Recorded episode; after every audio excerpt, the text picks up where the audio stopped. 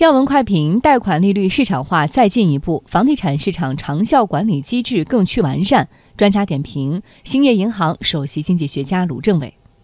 和过去相比啊，贷款的市场报价利率就是 LPR，啊它是根据央行的这个公开市场操作货币市场利率，由十八家银行报出来一个基准利率，然后呢，再对着单个的以及它所在当地的这个房产调控的情况再报出来的一个利率。相对于过去的利率啊，它的市场化的含义其实不仅仅是说这个报价本身跟未来货币市场的利率的联动关系啊进一步密切了，而且还和当地的房产的调控政策，也就是因城施策的关系呢，也变得。比过去更灵敏了，所以从这次的利率来说呢，和之前的利率其实并没有下降，甚至呢还有一些微幅的上升。其实这个显示出了中央呢目前对于房地产市场稳定的这样一个态度。对于房地产市场的长效机制啊，它是诸多政策的一个组合体。目前关于 LPR 的以这个为基础的房贷的利率政策啊，其实是中间的一个小的组成部分，也就是它实际上给予了地方因城施策、地方城市主体在利率方面的一个更多的选择空间。